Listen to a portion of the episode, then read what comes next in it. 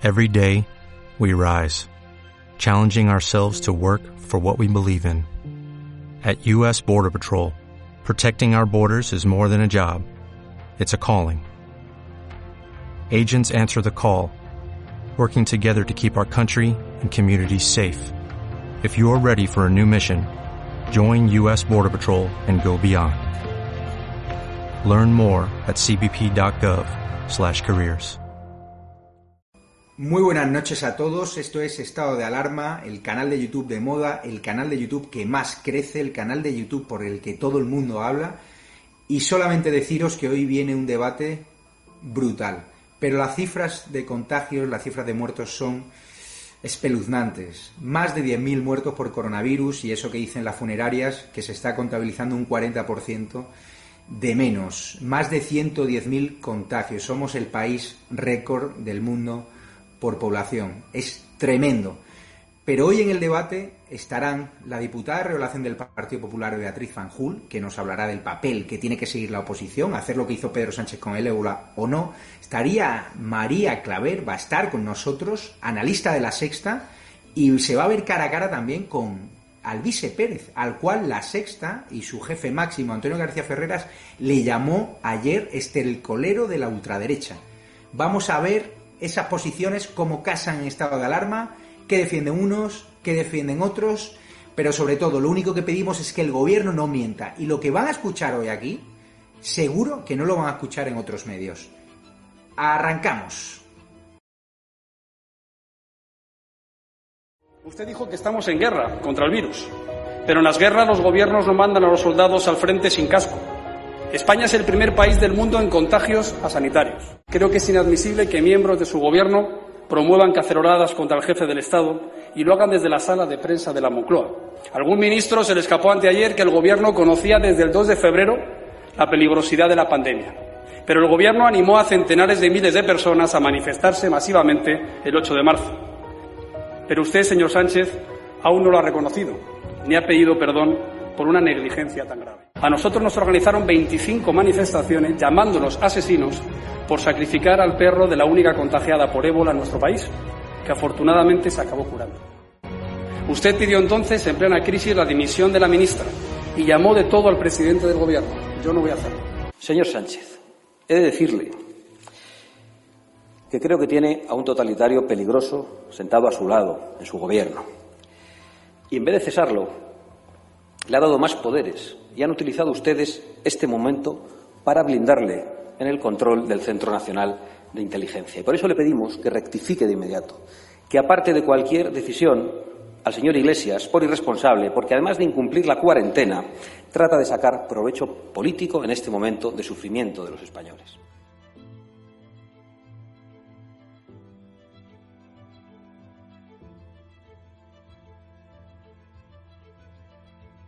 Hoy tenemos una vicepresidenta del Gobierno que se encarga de la sanidad, una ministra de la Sanidad que no se encarga de nada, afortunadamente, pero que usted apoya.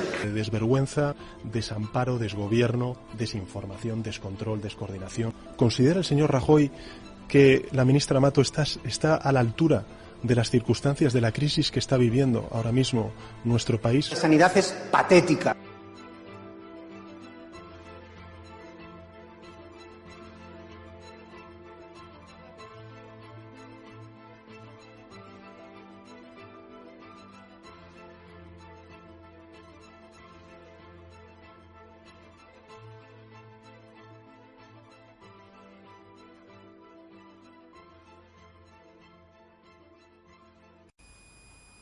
Muy buenas noches a todos. Voy a presentar a la mesa virtual que nos acompaña hoy, que es un plantel de lujo. Empiezo por el último fichaje estelar de estado de alarma. Lo estabais pidiendo a gritos, yo también.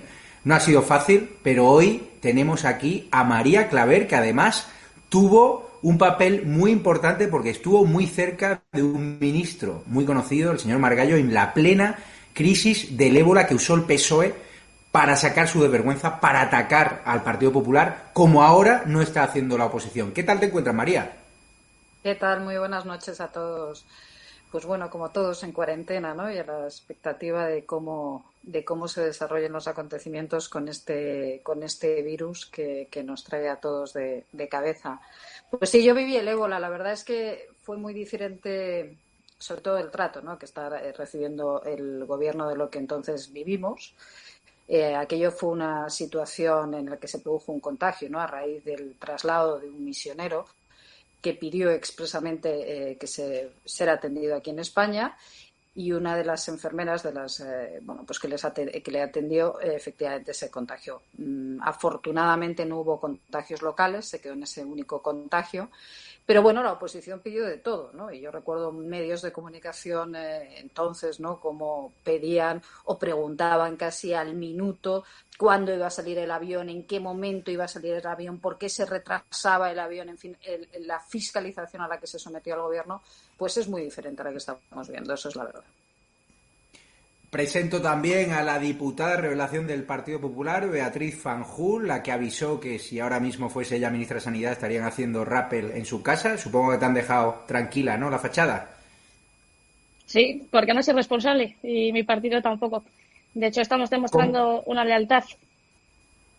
¿Cómo llevas el confinamiento? Porque me decías antes que estás ya un poco aburrida, ¿no?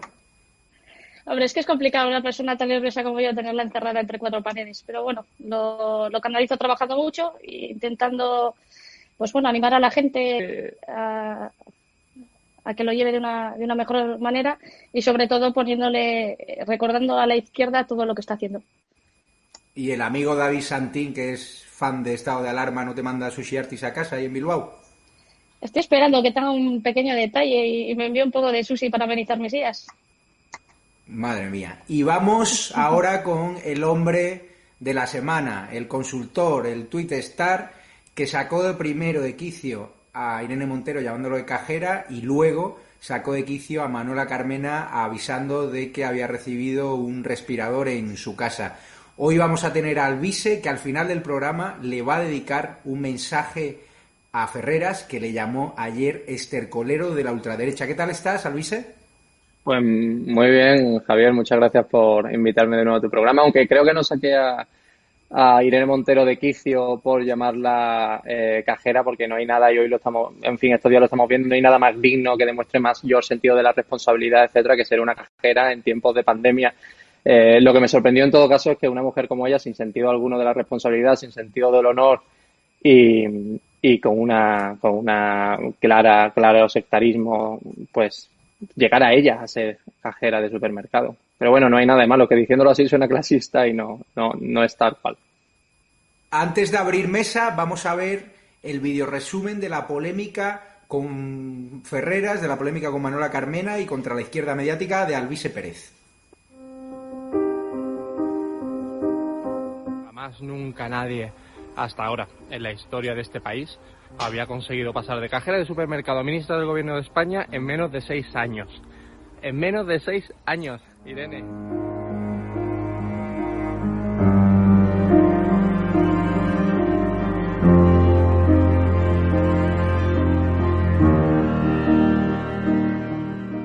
A los estercoleros de las mentiras.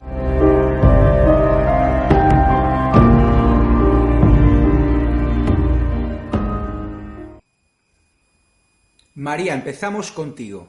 ¿Cuál crees que tú que conoces bien a la oposición, que tienes buenos contactos tanto en el PP como en Vox como en Ciudadanos, cuál crees que debería ser el papel? ¿Lealtad institucional? ¿Apoyar la medida de Sánchez sin tener en cuenta el papel que él jugó durante la crisis del ébola por ese perro muerto por ébola? ¿Excalibur?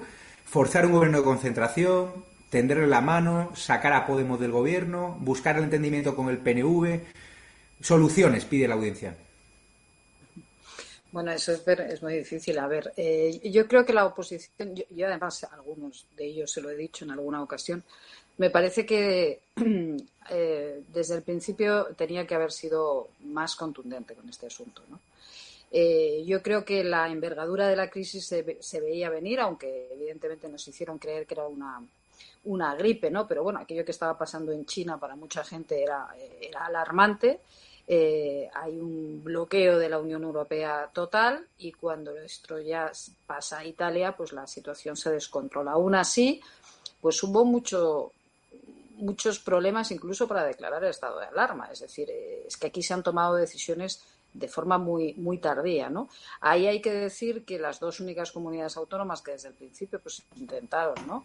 Eh, meter presión fueron Madrid y también fue el País Vasco y gracias precisamente a Madrid y al País Vasco pues se tomaron en estas comunidades autónomas además se tomaron medidas pues una semana antes ¿no? de que se declarase el estado de alarma. Las cifras lo estamos viendo ya, no, se puede, ahora hablan los niños de la curva, ¿no? Pero no se puede hablar de una curva, lo que sí se puede hablar es de que hay una menor presión hospitalaria, evidentemente en aquellos lugares donde antes se tomaron las medidas, y yo sí que creo que la oposición tenía que haber sido mucho más contundente, porque su labor es la de fiscalizar al gobierno, ¿no? Yo creo que a veces estamos demasiado pendientes de cómo nos van a calificar, ¿no? Eh, por hacer esa labor de oposición. Y yo creo que la labor de oposición tiene, eh, la, oposición tiene que hacer lo que le toca, le digan lo que le digan o le llamen lo que le llamen, porque en este país desgraciadamente hemos pasado a ser cualquier persona que discrepe de lo que es la verdad oficial pasa a ser eh, derecha, ultraderecha, ultra, ultra, derecha, ultra facha, ¿no? Entonces, eh, yo creo que eso mm, me parece que la oposición en ese sentido tiene que quitarse un cierto complejo, ¿no? Y empezar a, actuar porque es la manera de conectar verdaderamente con la calle. Eh, todos los que estamos en los medios de comunicación y, los que estamos ahora en contacto con médicos, con enfermeras, sabemos un poco el sentir que hay ahora mismo en la calle, ¿no? La gente está aterrada, aterrada. Pero llegará el momento en el que se tengan que pedir explicaciones y responsabilidades y yo espero ver a la oposición en ese momento duro. Hay que apoyar las medidas cuando hay que apoyarlas, evidentemente, medidas que puedan servir o contribuir primero a mitigar la crisis económica que se nos viene y luego también, obviamente, a salvar vidas pero también tiene que hacer una labor de oposición como corresponde, ¿no? Y yo espero verles ahí y verles eh, y verles duros, ¿eh? Porque porque ha habido aquí se ha cometido una gran negligencia política, ¿eh? Pero enorme. No es que en todos los países pasa ya, pero España, España, ¿eh? con apenas apenas llegamos a 50 millones eh, de, habitantes, es el país es el segundo país con más muertos del mundo, del mundo, ¿eh? Mira que hemos querido estar a veces en el G8, en el G9. Bueno, pues no, estamos en el segundo puesto eh, a, nivel de, muertos del mundo y de contagiados, ¿no? Y seguramente, además, como se han apuntado, además, haya más muertos. Obviamente, cuando pase toda esta crisis, veremos la, verdadera envergadura. Así que yo creo que hay que ser muy, eh, hay que ser muy respetuoso con todos los que están perdiendo tantos y tantos familiares en este dramón. Beatriz, Continúo contigo. El papel del Partido Popular ha cambiado bastante. Empezó siendo un papel de lealtad institucional. Hubo un debate en Génova, ¿no? Había distintas sensibilidades sobre tender la mano o pasar al ataque. Y el señor Pablo Casado, del Congreso de los Diputados, en un gran discurso, subió el tono, miró de tú a tú a Pedro Sánchez y a Pablo Iglesias, le señaló por la irresponsabilidad del 8M. ¿Esa va a ser la tónica general del Partido Popular a partir de ahora? Porque es lo que piden los españoles.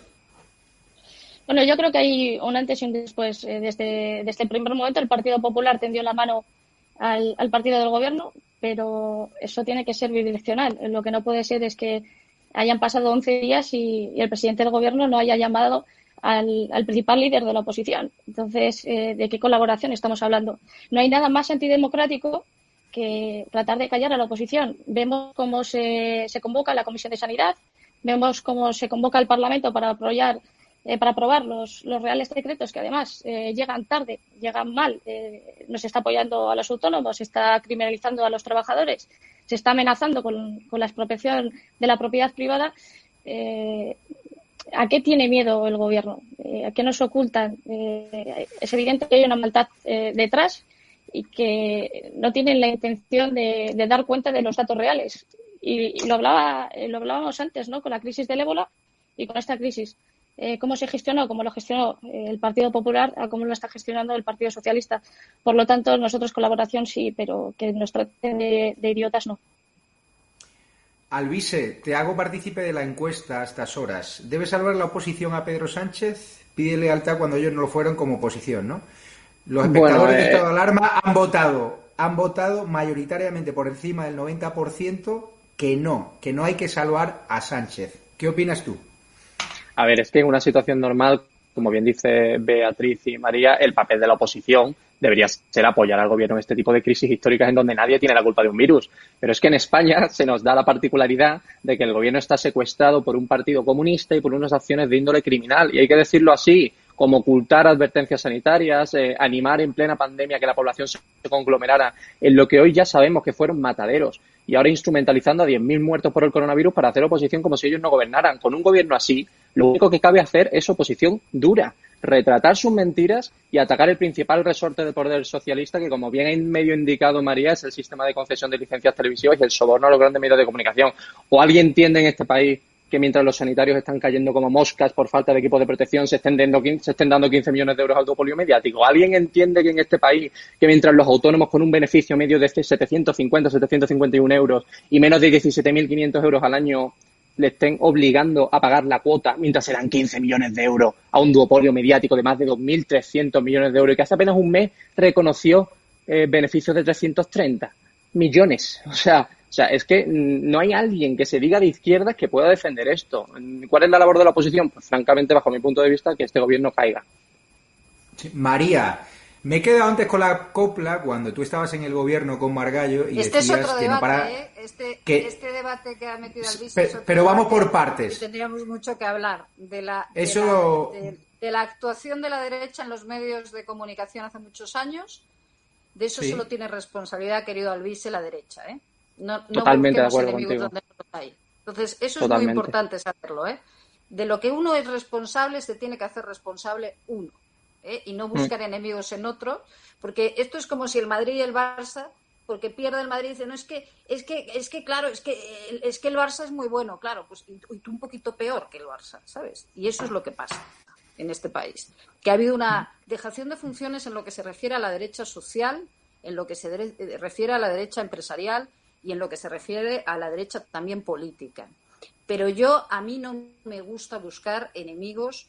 Eh, uno, la derecha tiene que preguntarse por qué está como está, no porque el resto lo hace bien, ¿eh? y entonces como el resto lo hace bien, ellos eh, pensar eh, que las cosas se están haciendo mal. La, derecha lleva muchísimos años, desgraciadamente, ¿eh? lo digo con, con toda la pena porque creo que la configuración de la opinión pública es fundamental, pero lleva perdiendo esta batalla muchos años y los únicos responsables de eso son ellos mismos. ¿eh? Los ahí únicos. tiene, No ahí está claro María y lo hemos hablado muchas veces que es el complejo de la derecha. Cuando llega Iván Redondo a la Moncloa, lo No, el primero que complejo hace es la incapacidad. el gobierno es que echarnos, es nos purgarnos de la televisión un pública española. Un Claro. aburrimiento de televisiones, no saben hacer televisión, no saben generar opinión pública y no saben hacer absolutamente nada. Si nos ponemos en este debate, entramos en ese debate, pero a tope, ¿no? Pero Es yo decir, creo que María, ese es el debate. Pero es que el debate sigue, porque alguien me puede explicar a mí por qué Canal Sur lleva a Elisa Beni, a Arsenio Escolar, que no son ni siquiera Es que andaluces. la cuestión no es que esté y a mí eh, ni me llevan y a otros periodistas es que constitucionalistas que somos andaluces. ¿Por qué? No, no, pero claro, es que yo pero ellos dicen, con eso. Es que yo quiero que esté Elisa Beni. ¿Sabes yo quiero que esté también, pero también la otra parte, ¿no? Es que no, esa Correcto. no es la problema. El problema es que la derecha nunca ha tenido ninguna capacidad para generar opinión pública. Ninguna. Desde la época de Aznar, que fracasaron estrepitosamente en ese intento, no lo han sabido hacer jamás. Y entonces lo que se tiene que hacer mirar la derecha es su incapacidad. O sea, yo le digo muchas veces a, a gente ¿no? que está en la sexta, y de esto estoy convencida, lo que digo, es que tú le das la sexta a la derecha y se la carga en siete días. En siete Toda la razón. Toda la Pues razón está. tienes. Sí. Y volviendo al tema central, porque ese tema dedicaremos un capítulo especial la semana que viene al cual estarás invitada, por supuesto, María, ¿no? Para hablar de la desinformación en los medios, sobre todo la manipulación y desinformación que hacen algunos como el lechero Fortes. María, me queda con la copla antes de que hablabas cuando estabas con el gobierno de Margallo de cómo fiscalizaban los periodistas la hora de llegar a los vuelos, el material que había. Ahora cuenta nuestro compañero Javier Chicote en ABC que un avión procedente de China con material comprado por el gobierno aterriza en Madrid semivacío por falta de permiso. Es decir, la aeronave solo ha podido cargar 800 kilos cuando hoy llega otra igual con 5 toneladas. La aduana china se la incautó del resto por no tener la documentación en regla. Mal empaquetado y sin traducciones. Eso se llama negligencia, eso se llama chapuzas. No sé qué opinas tú. Pues que como se ha llegado tarde, efectivamente estamos entrando en, un- en- en una selva, en una selva, eh, que hace que llegue un avión vacío, prácticamente como se ha contado aquí, o que, por ejemplo, el otro día, como informó la Comunidad de Madrid, pues eh, llegase un avión exactamente a las 2 y no sé si era 47 de la tarde y no se pudiese descargar porque aduanas a las 3 pues eh, la cosa se chapaba, cerraba, ¿sabes? Y entonces el avión no se podía descargar en una situación de emergencia como la que estamos, ¿no? Bueno, yo creo que el problema aquí ha sido que mm, se reaccionó tarde. Eh, vamos a ver, porque yo creo que habrá que ver si hay responsabilidades, ¿no? de algún tipo en, la gestión de este gobierno. Creo que cuando todo esto pase, pues eso se verá, ¿no?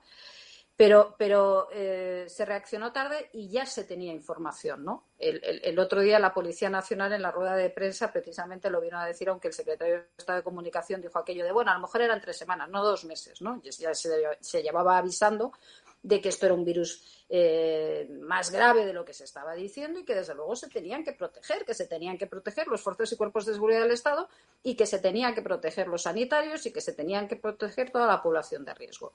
En fin, no se tomaron esas medidas y estamos como estamos. Pues yo creo que, en fin, habrá que exigir responsabilidades, ¿no? Porque es que no puede ser que haya.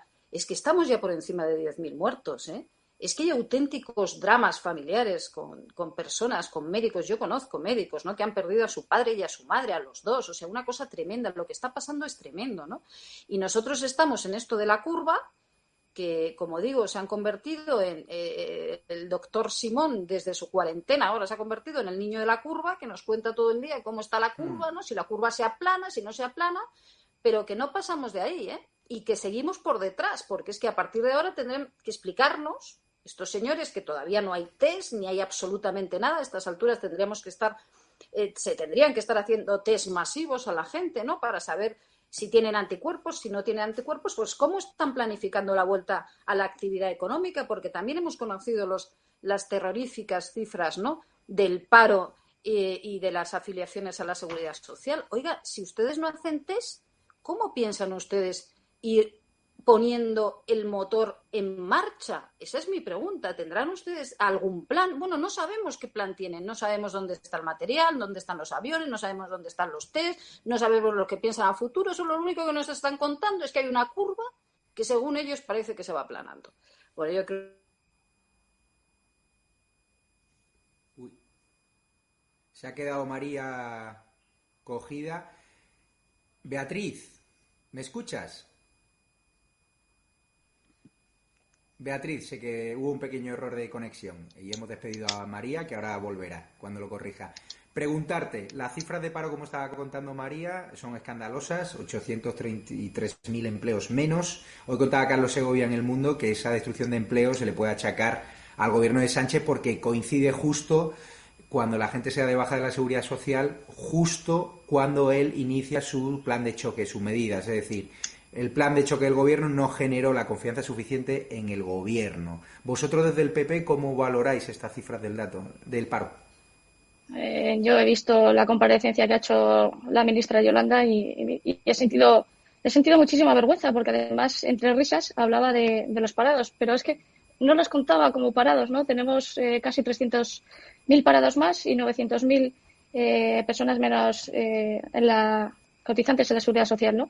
Es, es dramático desde el Partido Popular. Lo que, lo que planteaba Pablo Casado es que un mes después de cuando acabe el estado de, alerta, eh, pues bueno, se acabe con los ERTES. Además, eh, todas las medidas que ha tomado el, el, gobierno de España son, a mi juicio, medidas que, que son disuasorias. O sea, ¿cómo es posible que, que entre hasta el 75%, ¿no? Un 75% de las personas vulnerables. Con un 75% eh, a la quiebra. Nosotros planteamos que se baje al 40%. Eh, creo que el Partido Popular lo ha demostrado y lo demostró con la crisis del euro, lo ha demostrado con, la mayor crisis que, asumimos en el, en el 2008, que somos el partido más y mejor preparado. Pero con este gobierno que no se toma en serio eh, los datos, que, no nos deja que la oposición haga un control real de, de, los datos actualizados al día, pues estamos hablando que estamos haciendo una posición con, una venda a los ojos, ¿no?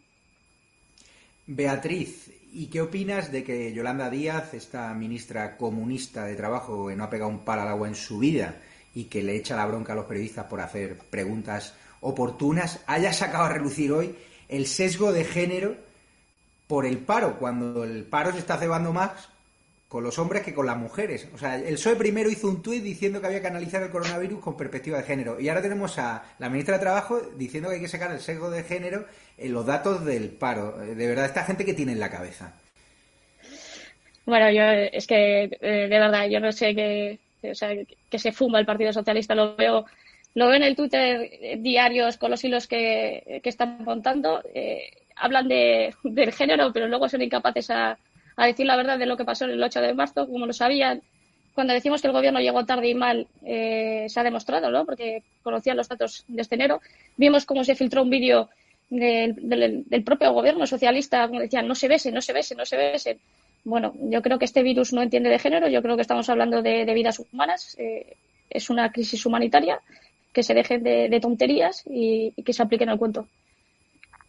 Alvise, la opción Nadia Calviño, es decir, la posibilidad de que PP, Ciudadanos, incluso Vox y PNV tiendan la mano al PSOE, le rescate, pero a cambio de cobrarse la cabeza de Pedro Sánchez y de, por supuesto, el comunista Pablo Iglesias, Irene Montero y mandarle donde se merecen, ¿no? Que es a la universidad otra vez. Allí esperemos que no para hacer scratches.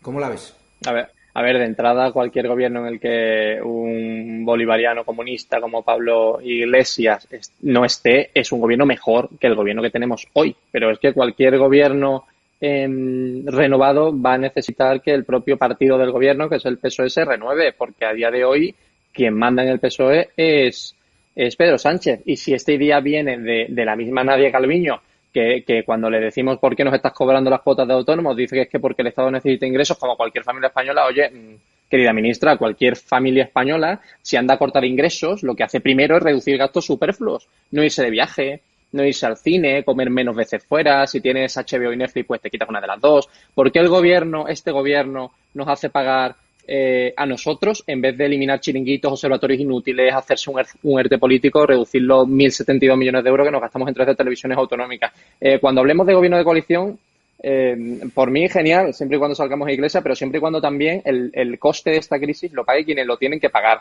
que son todos esos chiringuitos que llevamos décadas pagando, tanto con el PSOE como con el Partido Popular.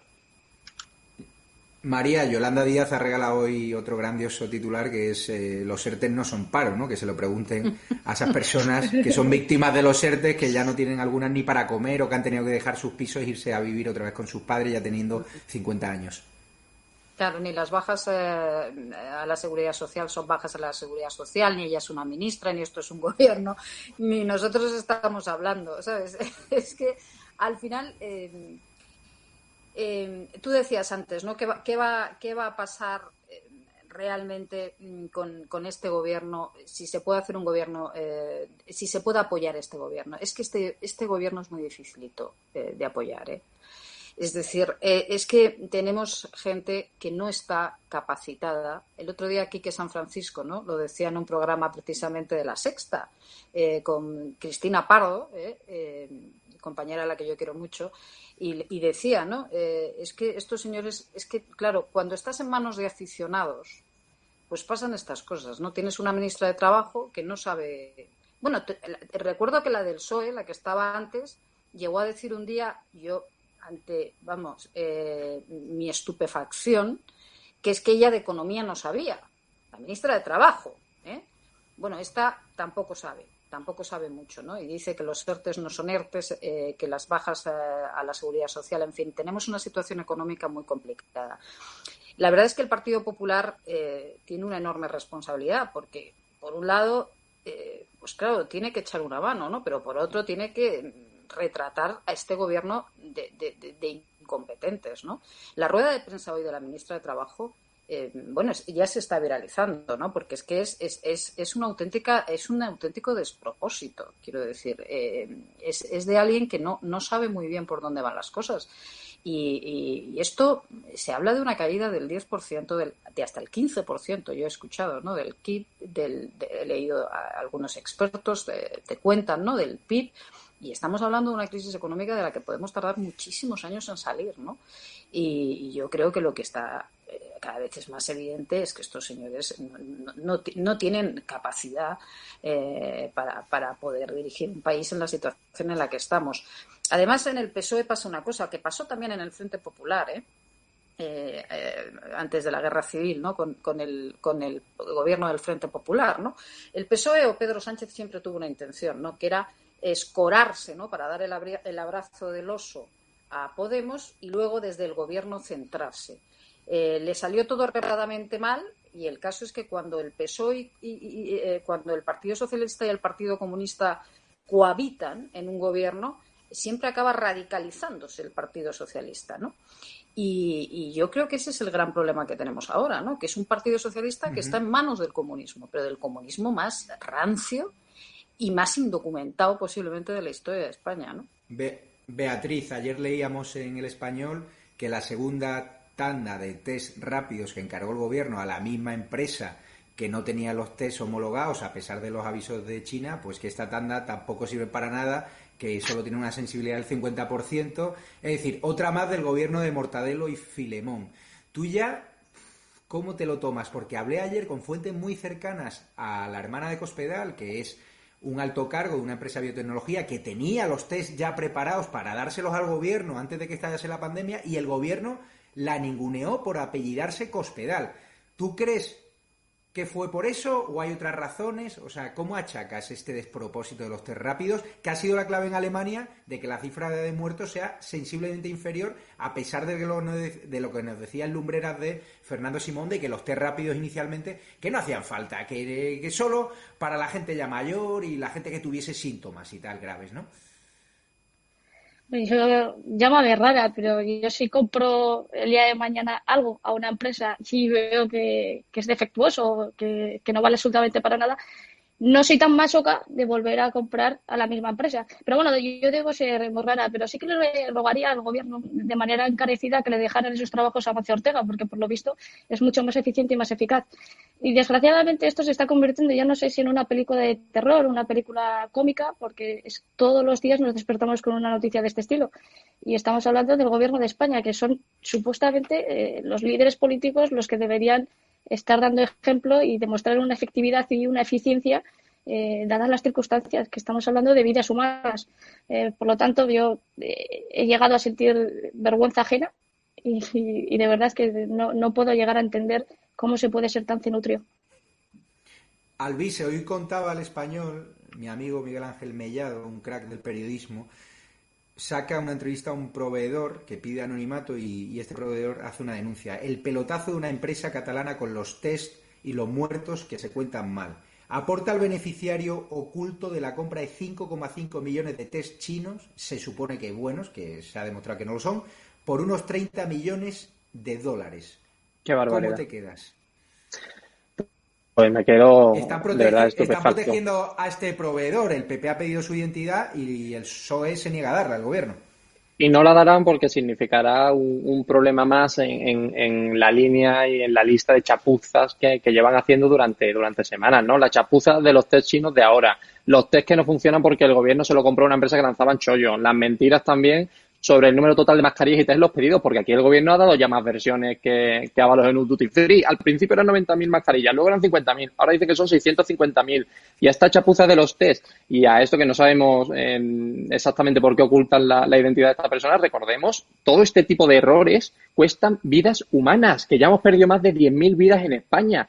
Y esto se suma al escándalo de hoy, lo del avión procedente de China con material comprado por el gobierno que aterriza en Madrid semivacío con apenas 800 kilos de las 5 toneladas de material que podía albergar, porque el gobierno se olvidó, no rellenó correctamente la documentación, erró en, el tipo de empaquetado o se olvidó de las traducciones que sí es la aduanera china. O sea, de verdad que esto ya no va de rojos comunistas o fachas eh, franquistas. Esto va de que, de que va a morir un montón de gente por culpa de unos ineptos que ya están decidiendo quién vive y quién no. En fin, me, altero, Javier. María, rápidamente, supongo que durante el 11M, no recuerdo bien ahora, pero también estabas en el gobierno del Partido Popular. ¿Cómo se gestionó por parte de los medios de comunicación que no pararon de sacar fotos del sufrimiento, del dolor? En cambio, del Palacio de Hielo, yo no estoy pidiendo que se saquen esas fotos por respeto a la intimidad de las familias, pero es cierto que este gobierno está tratando de que no salgan esas fotos de dolor, las vidas rotas por el coronavirus. Solo hay noticias bonitas en los medios de comunicación, digo, en determinados medios de comunicación controlados por la izquierda. ¿Tú ves esa doble vara de medir? Vamos a ver, yo, lo que creo es que, sí, obviamente, el, y no solo con esto, o sea, que decía, eh, la, doble vara de medir es esto, es el prestige, acordémonos del prestige, la que se lió con el prestige, o sea, es decir, eh, hemos hablado del ébola ahora, es decir, ¿hay una doble vara de medir? Obviamente la hay, obviamente la hay, pero volvemos al discurso o al debate que teníamos al principio, ¿no? De quién es la culpa. Y si buscamos culpables donde no los hay, en gente que hace bien su trabajo y en los que no saben hacer su trabajo. Esa es la verdad. ¿eh? Esa es la verdad de la derecha mediática. Y pues yo creo que no, que, que, a ver, yo no, yo sinceramente creo que a mí no me gustaría ver esas fotos. Ya han salido, desgraciadamente hoy ha salido precisamente el, el, eh, el, tanatorio, no sé exactamente si ha sido de Móstoles, con algunas imágenes ¿no? con, con los féretros eh, apilados. A mí no me parece que esas imágenes, pero eh, entiendo que tienen relevancia pública y que si algún medio la, publica, a mí me parece que, tiene interés, tiene interés general, es de interés general esas fotografías.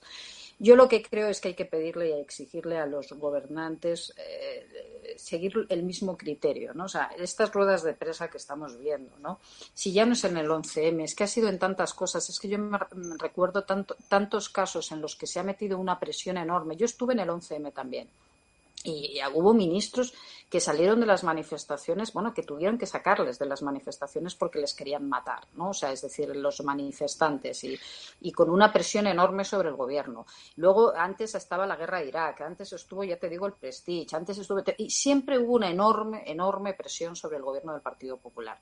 Y yo creo que eso es lo que no puede ser. O sea, es decir, es evidente que este gobierno ha hecho las cosas muy mal, eh, hombre, no se ha inventado el virus ni ha creado el virus, eso es evidente, y desde luego yo estoy convencida de que están lamentando enormemente porque el, ministro Illa, eh, y además es así, se le ve consumido, es decir, pero, pero eh, tienen que reconocer que han cometido errores, que no están a la altura y, que y sobre todo que, que se ponga que estamos estamos en un momento Javier eh, que, estamos en un momento de acuerdos nacionales. Es decir, es que yo hablaba de diálogo social el otro día. No, si no, esto no es un diálogo social, esto es un diálogo nacional.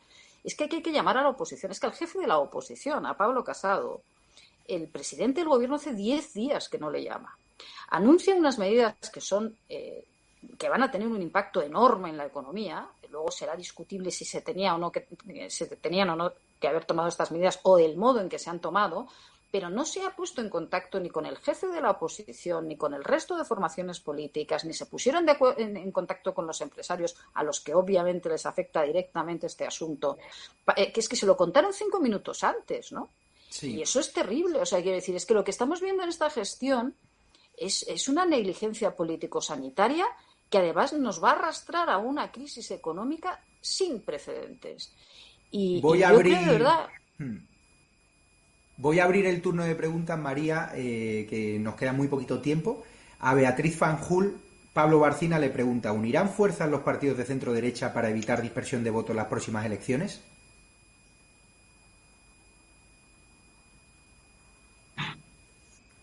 Parece que se ha colgado Beatriz Fanjul. ¿Me puedes abrir al vice y le traslado una pregunta al vice?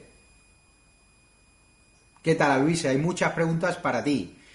Preguntan, Antonio García, ¿crees que podemos llegar a una dictadura si el país cae en recesión económica total y teniendo en cuenta, y esto lo aporto yo, que estamos en manos de un régimen bolivariano por parte de Iglesias y Chenique y compañía? Gracias por la pregunta, Antonio. Eh, pensémoslo bien.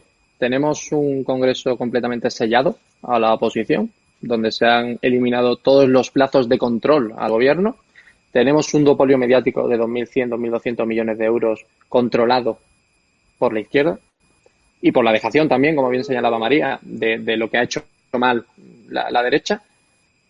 Tenemos eh, un componente que, en fin, compartimos algo con 13, 14 únicos países eh, con mayor niveles de pobreza del mundo y es que tenemos un componente comunista en el gobierno y, y, además tenemos un gobierno que es capaz de mentirnos sobre una pandemia que causa miles de muertos única y exclusivamente por intereses electoralistas. es capaz España de acabar en una dictadura? Por supuesto que lo es. Y está eh, la falacia lógica del status quo, donde pensamos que las instituciones con las que hemos crecido desde niños nunca van a cambiar, nunca van a, ser destruidas y todo va a, todo va a seguir pues igual durante siempre hasta el final de nuestros días. Y la historia nos ha enseñado que es muy fácil, extremadamente fácil, que una democracia muera y que la sustituya una dictadura como la que esperemos que no, no ocurra en España. Así que sí, creo que es posible. Vamos a dar paso a Beatriz Fanjul, que se ha quedado congelada. Parece ser que los hackers de Podemos, es broma, ¿no? Están tratando de boicotear esta emisión de estado de alerta. Muy rápidamente, Beatriz, porque nos queda muy poquito de programa y recuerdo que ahora viene la fase gorda del programa, que es la respuesta de Alvise a Antonio García Ferrera de la Sexta por llamarle estercolero. Va a haber unidad de fuerzas en las próximas elecciones en 15 segundos. Bueno, yo creo que nosotros ya somos ejemplo de eso, ¿no? Lo intentamos eh, para estas elecciones, lo hemos vuelto a demostrar en el País Vasco, con lo cual eh, a los hechos me remito. Yo creo que sí. María, eh, preguntarte muy rápidamente también. ¿Crees, pregunta Iván Muñoz, ¿crees que Pablo Iglesias le está comiendo el terreno a Pedro Sánchez en cuanto al peso de las decisiones del gobierno? Muy brevemente, en 20 segundos.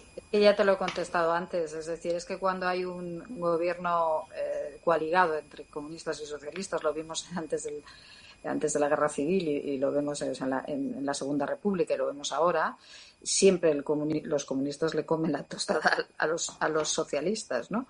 Es decir, y lo, estamos viendo ahora, es decir, Pablo Iglesias le va a comer la tostada a Pedro Sánchez, obviamente, si no, el presidente del gobierno, si fuese medianamente responsable y, se, eh, bueno, y, guiase ¿no? por el interés general, pues estaría seguramente en, una socialdemocracia eh, de Felipe González. Incluso, fíjate, de Zapatero yo creo que realmente estaría en contacto con la oposición, estaría en contacto con los agentes sociales, con los sindicatos, pero también con la patronal, no estaría criminalizándose a los empresarios como se está haciendo cuando además se está produciendo una colaboración público-privada sin precedentes. ¿eh? Estamos viendo una generosidad extraordinaria de todo el sector privado que gracias al sector privado precisamente se está pudiendo eh, traer mucho material sanitario, en fin. Entonces, todas estas cosas, ¿por qué? Pues porque tienen los comunistas de Podemos en, a, los, agentes bolivarianos metidos en el gobierno, claro. Sí. Y, está, y está absolutamente entregado eh, a o rompes ese gobierno de coalición y tienes que convocar elecciones o tienes que tragar, ¿no? Que es lo que está haciendo, tragar y tragar. Alvise, ha llegado tu momento has dormido bien, tienes el chat y el Twitter ardiendo. Está todo el mundo como loco, no paran de mandarnos preguntas, si tienen miedo, si te siguen amenazando. Porque ayer un factotum de la izquierda mediática, el jefe de la sexta, Antonio García Ferreras, te llamó estercolero de la ultraderecha. ¿Estás preparado para lanzarle un mensaje? Pues vamos a estoy preparado. Pues vamos a dar paso al video resumen que explica la situación y en muy poco tiempo tendrás la oportunidad de saldar cuentas si así lo consideras, claro. Dentro vídeo. Jamás nunca nadie hasta ahora en la historia de este país había conseguido pasar de cajera de supermercado a ministra del gobierno de España en menos de seis años. En menos de seis años, Irene.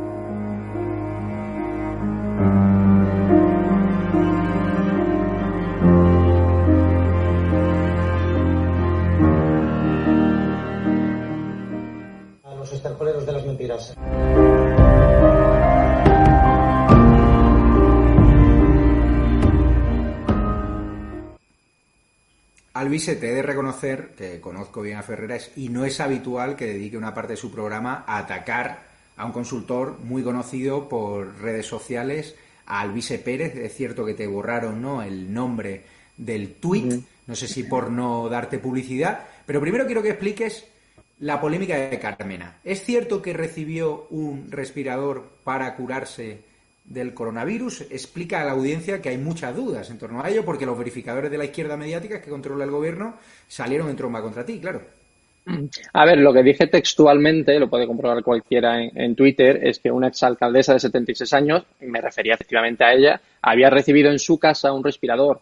Carmena respondió aludida y negándolo, diciendo que no estaba enferma. Yo no dije que estuviera enferma. Al número de su casa llegó un respirador que no era uno de soporte como el que vemos en los hospitales, sino uno con oxígeno. La empresa dice que es falso, pero ¿falso el qué?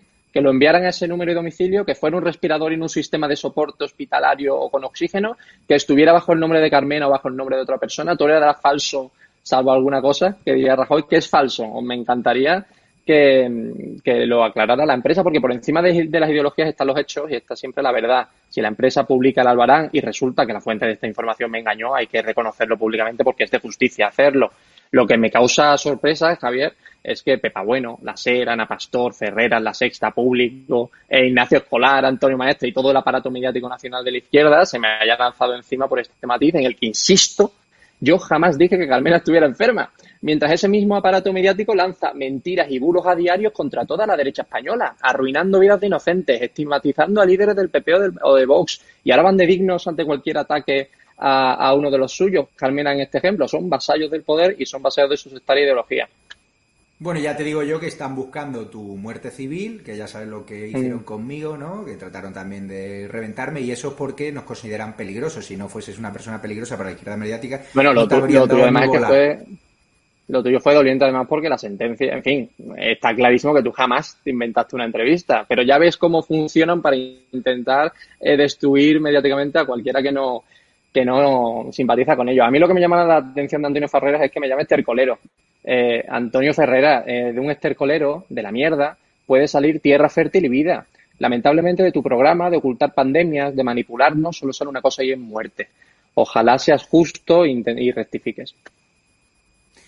Él habla de la infodemia, él te llama estercolero. Muy brevemente, en 15 segundos, tu mensaje a García Ferreras, aunque ya lo has avanzado, y a la sexta. Bueno, a mí que me, lo que te he dicho, que me llame estercolero, bueno, de la mierda, de un estercolero puede salir tierra fértil y puede salir vida, pero de programas como la sexta, eh, de ocultar pandemias, de manipularnos y, decir que no pasaba nada, solo sale una cosa, y es muerte, y son los mil y pico muertos y la peste roja que estamos sufriendo hoy en España mientras estamos confinados en nuestras casas. Eso sí es muerte. Pues muchísimas gracias al vice Pérez. Te despido por hoy. También despido a Beatriz Fanjul. Muchas gracias. Te esperamos la semana que viene. Oye, yo tengo que decir una cosa, Negre. ¿eh? Y a María Claver también. Cuéntame más. Escucha, eh, no, yo, yo, quiero decir una cosa porque me parece injusticia. Yo estoy callada escuchando muchas cosas que se están diciendo Alvise, yo te diría que eh, yo me fui a la Plaza de Colón. Y yo también. no tuve a la... Sí, eh, ya, pero yo además me, subí allí y me pusieron... Y yo, yo. No te... Como me pusieron... No, no, a mí, digo, eh, que me subí allí a dar el, a leer el manifiesto de los partidos y puse mi prestigio profesional eh, allí encima, ¿no? ¿no? por los partidos, que realmente dan bastante lo mismo, ¿no? sino sobre todo por la gente que había allí. Y yo vi a mucha derecha mm, sacudirme, ¿eh? Pero sacudirme sin compasión, ¿eh? sobre todo la derecha. Y yo tengo que decir que la única persona que a mí no me sacudió, y es más, que me apoyó, porque es que todo lo que estoy diciendo es absolutamente cierto, fue Antonio García Ferreras.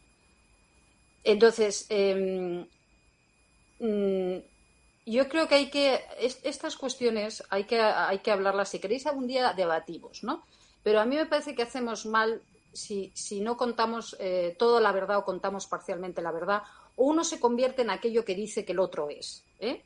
Eh, mi verdad la que yo he vivido es que yo siempre he podido mostrarme y hablar con total libertad en la sexta pero no lo he podido hacer en otros medios de los que incluso me han echado medios de derechas y televisiones de derechas. No voy a dar más datos, ¿eh?